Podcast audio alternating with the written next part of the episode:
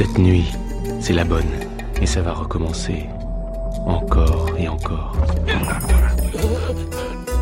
Dexter, c'est une série américaine créée en 2006 par James Manos avec Michael C. Hall. Dexter raconte la double vie d'un expert en médecine légale, également tueur en série, deux serial killers qui ont échappé à la justice. Thibaut de Saint-Maurice, de quelle façon Dexter peut-il changer notre vie? Eh bien, Ali Dexter va changer notre vie parce que c'est un personnage qui s'adresse à ce qu'il y a de plus profond en nous, à ces pulsions hein, qui nous agitent dans tous les sens. Alors, vous l'avez dit, hein, Dexter, c'est un être double, un expert scientifique qui aide la police à traquer les criminels le jour et la nuit, il se transforme donc en tueur en série de criminels.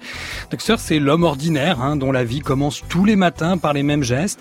Gestes d'ailleurs que le générique nous montre en gros plan dans une mise en scène qui vaut son pesant de noix de cajou.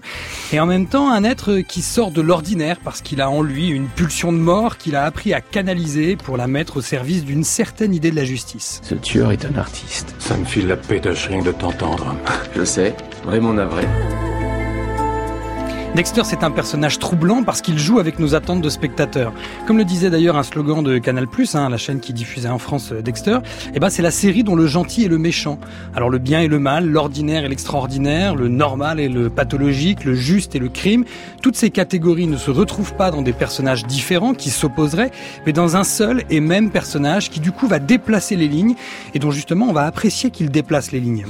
Euh, mais qu'est-ce que Dexter nous apprend réellement? Eh ben Dexter nous apprend que nous sommes tous des criminels repentis, ou bien alors des innocents criminels. Il nous apprend que la normalité n'est qu'une apparence bien trompeuse hein, qui peut dissimuler les pires névroses. Et je suis assez certain que Freud serait resté scotché devant les 96 épisodes de la série. Alors pourquoi? Eh ben simplement parce que Dexter, comme Freud, hein, font voler en éclats l'idée même de normalité. La normalité n'existe pas. Nous sommes tous plus ou moins névrosés, c'est-à-dire travaillés par des compositions de pulsions inconscientes qui vont structurer notre psychisme et qui surtout vont déterminer nos désirs et nos actions. Je m'appelle Dexter, mais je ne sais pas qui je suis vraiment. Je sais seulement qu'il y a au fond de moi quelque chose de noir, quelque chose d'obscur. C'est le passager noir. Alors ce passager noir hein, dont parle Dexter, c'est un peu une sorte de personnalisation de son inconscient et de la façon aussi dont Dexter lui parvient à s'arranger un de ses débordements. Alors si nous sommes tant attachés à ce personnage hors norme, c'est pas tellement qu'on va s'identifier à lui, enfin en tout cas pas moi, mais c'est que nous lui sommes en quelque sorte reconnaissants d'interroger pour nous la norme. Par exemple d'interroger pour nous ce que nous attendons de la justice. Dexter c'est assurément un justicier hein, au sens de notre intuition immédiate de la justice parce qu'il va punir les criminels qui ont échappé au système judiciaire. Il applique, hein, semble-t-il, une forme de loi du talion, euh, œil pour œil, dent pour dent. Il tue celui qui a tué.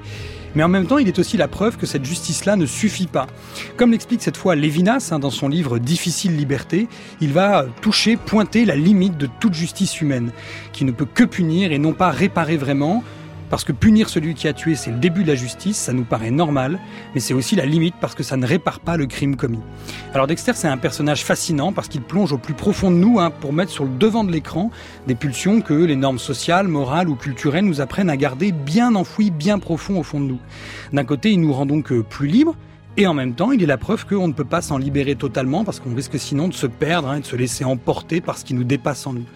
En fait, suivre les aventures de Dexter, c'est un peu comme une psychanalyse. On apprend à mieux se connaître, à vivre avec ses pulsions, à les canaliser. Bref, ça peut changer notre vie, mais ça coûte beaucoup moins cher que des séances chez le psy.